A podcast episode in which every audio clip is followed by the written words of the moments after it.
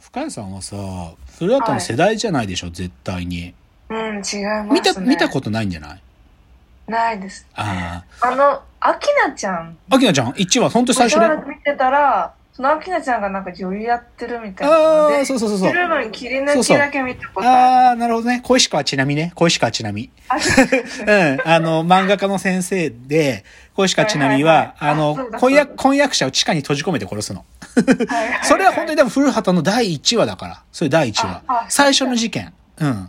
でも、えーこ小石川ちなみっていう名前はその後も古畑の中で何度も出てくるんだよ。あ古畑が、今日、ちなみ、あの、小石川ちなみは、これで、はいあの、まあ、フィフィアンセをあるお城の別荘、あの、うん坊主ヘッド城っていうんだけど、坊主ヘッド城っていうお城の地下で、あの、食料がある地下にね、その婚約者が取りに行った時に、その地下の扉を外から閉めちゃって、うん内側から開かない扉を閉めちゃって、そこで、はい。あの、フィアンセを殺しちゃうの。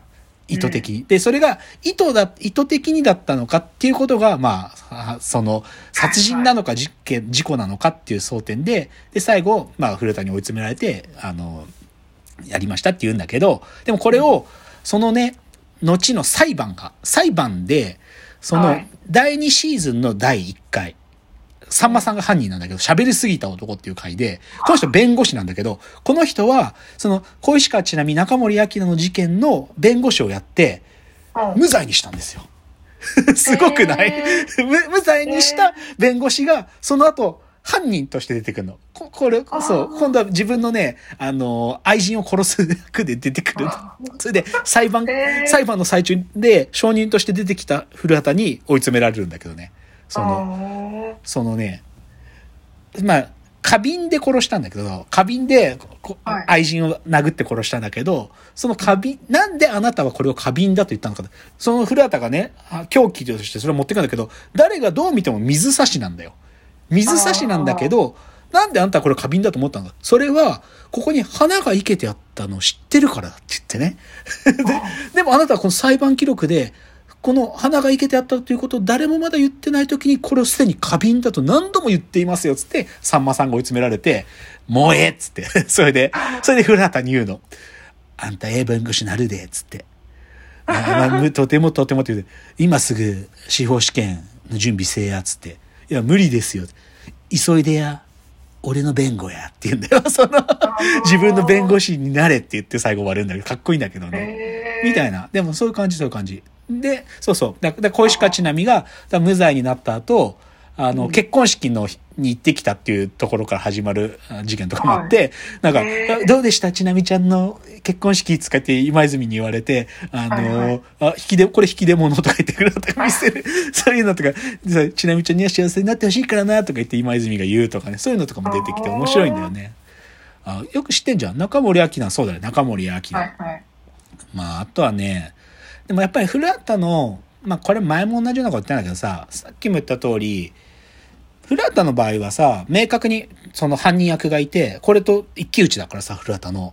でも、うん古畑のドラマの構造上、いわゆる登場ミステリーってやつね。登場ミステリー。あの、ど登場ミステリーっていうのは、最初に犯行が行われるとこから描くの。だからもう犯人が分かった状態から始まるんだよ。古畑は出てこい。ない最初。最初もその殺人の犯行のところから書かれるわけ。だから中森明菜がうんその扉を閉めちゃうとか、うん歌舞伎の堺正明が歌舞伎のか小屋でその殺しをやった後そこに古畑がやってきてとか始まるから、犯人が分かったとこからスタートできるっていう意味では、ビッグネームが使えるのよ。要はさ、犯人は誰だっていう作りにしちゃうとさ、大物がいたら大物が犯人だろうって分かっちゃうでしょ？これ、まあ、あるあるなんだけど、でもこの登場者のおかげで、明確に来週の犯人はこいつで、こいつと古畑が戦うのかって始まるわけ。だから、なんていうかな、ビッグネームっていうか、こう、重みがある役者が出てくれる、で、出られるのよ。そういう意味で。うん。だから、意外にね、いわゆるその、伝統芸能系がたくさん出てくるんだよ。えー、坂東康介とかが出てくるんだよね。その将棋のね、名人戦、あ、竜王戦だったかな。その、はい。対局で、その将棋、うん棋士の役として出てきてて、でね、最後ね、王手すると、おっていうか、そのね、駒をね、駒がさ、金になるじゃん。あの、将棋でさ。こう進めていくと、こう打つとなるんだけどさ、なっちゃうとはい裏に血がついてるから、なれなかって負けちゃうんだよね。で、なんであそこでならなかったんだっていうのを古畑に言われて、あなた血がついてることを知ってたからですっつって追い詰められたりとかね。でもこれバンドやじろうが、あの、安助やってたりとかね。あと、加賀武史とか、もう超ビッグネームじゃん。もう、うん。加賀武史の役は間抜けなんだよな。電車の中で殺すんだけど。で、あうん、とか、その桃井かおりが、あのーラジオ DJ の役でね、ラジオの放送中に殺しやるんだよな。ラジオの放送中で、だけど、もうね、ダッシュすんの、ラジオ局を。で、放送中にできるわけないでしょって言うんだけど、でもすごいんだよね、とか。だから、でも、ファーストシーズンはどっちかっていうとね、視聴率がそんな高かったわけじゃないんだけど、再放送とかでめ火がついて、セカンドシーズンとかからもう鬼のような視聴率なんだよ。あで、僕は好きなのは、あ、あの、さ、セカンドシーズンの最初、さんまさんが犯人なんだけど、第2話がね、沢口靖子なのね。で、沢口靖子がね、これはね、はいあの、ミッション系の女子校の先生なの。はいだか。らクリスチャンなのね。でなんで、でもね、でもね、沢口靖子はその、敬虔なクリスチャンだから、はい嘘をつかないんだよ。てか、笑わないんだよ、そもそも。なんか、しかも化粧もしてないの。お化粧しちゃいけないっていう戒律があるから。なんだけどね、ある時ね、生徒から取り上げたね、口紅があってね、その口紅を見た時、なん、なんか、どうしても女性として、それを塗ってみたい衝動に駆られて、口紅を塗ったんだよね。で、それを同僚でよく対立してる男子、男性の先生がいて、その先生に見られたことが許せなくて、その男性の先生を殺すっていう事件なの。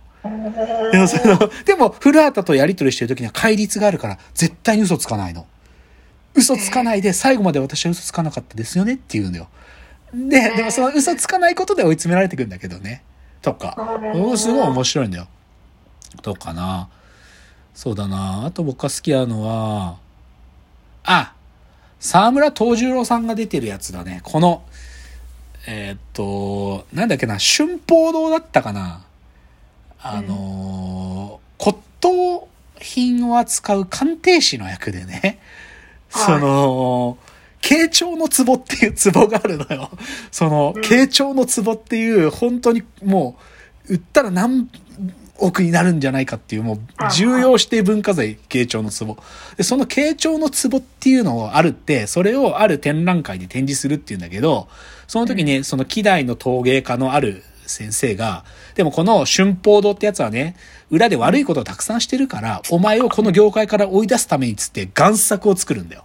でその贋作を作ったやつで、春報堂ははめられてね、おはいもしお前がこのまま美術展をやるとしたら、お前が今その美術展で見せようとしてるのが贋作だぞってことをばらすぞっつってお言われるわけ。で、実際に本物は、そんなわけないでしょ僕ら鑑定済みですよとか言って、でも本物はここにあるっつって、その贋作を作った陶芸家が持ってるわけ、本物を。で、はいで、しょうがなくて、ボーンって殺すんだよね、それで。だけどね、で、最後、もう一人殺すんだけど、そのもう一つ殺すときに、その、慶長の壺で、贋作と本物があるじゃんで、はい。どっちかで殴るのね。どっちかで殴るわけ。で、本物で殴っちゃうの。本物の慶長の壺で。はい。本物の慶長の壺で、その一緒に共犯だったやつを殺すんだけど、でも、はい古畑に、あなたダメですね。本当に鑑定士としては最低だ。本物を見抜けないなんて言って、古畑さん違いますよ、つって。その希代のね、陶芸家が、僕を追い落とすために作った壺。誰にとって価値があるかっていうのはその人によって違うんですと。その本物の慶長の壺なんかより、希代の陶芸家が僕を追い落とすために作った壺の方が僕にとって価値があるんだっつって、だから本物の慶長の壺で殺してたって話なんだよ。かっこよくない、え とか、とか、面白いよね。あと、あ、このセカンドシーズンで好きなのと山城慎吾のね、あの、マジシャンがやる犯殺人があるのね。マジうんマジシャンがミスディレクションしながら、その、まあ、後輩のマジシャンを殺すんだけど、山城慎吾が。で、この、で、その山城慎吾が殺した後輩マジシャンの恋人が、まだ全然売れてない頃の松たか子なのよ。ああ、えもうその時点でオーラ半端ないんだけど、でも本当に、その、殺された男の恋人役なんだけど、で、実は山城慎吾の隠し子だったんだけどね。隠し子っていうか、はいあめかけとの間に作った子だったっていうのを俺は話したんだけど、でも、これね、あんまり知られてないけど、この、山城慎吾に殺されたマジシャンの人って、はいあの、ふ古畑シリーズのファーストシーズンの最初の中森明菜に閉じ込められた人と同じ俳優なんだよ。すごくない？すごくない？古畑の中で2回殺されてる人がいるんだよ。あ これね、結構なんかトリビアあ。うん。とかね。ええ。そうだ、もうサードシーズンとかなってくるともう、すごく鬼のように、もう大人気だから、なんていうかな、う一個一個もう、つどつどすごいすごいで。まあでも、サードシーズンの第3、あれだね、3回目だね。灰色の村っていう、古畑風を引くっていう回があって、これはマジでオリエント急行のオマージュを古畑でやった。村、村全員が、あその殺人に加担してんの。村全員が。だから、そういうのもフラートの中でもやったりもあるんだけどね。うん。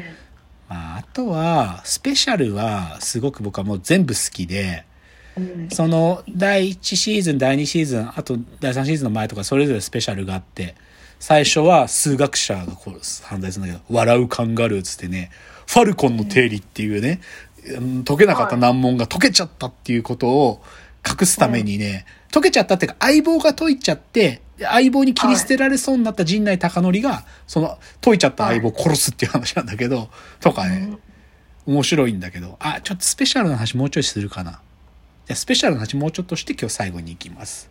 はいじゃあ最後のチャプターです。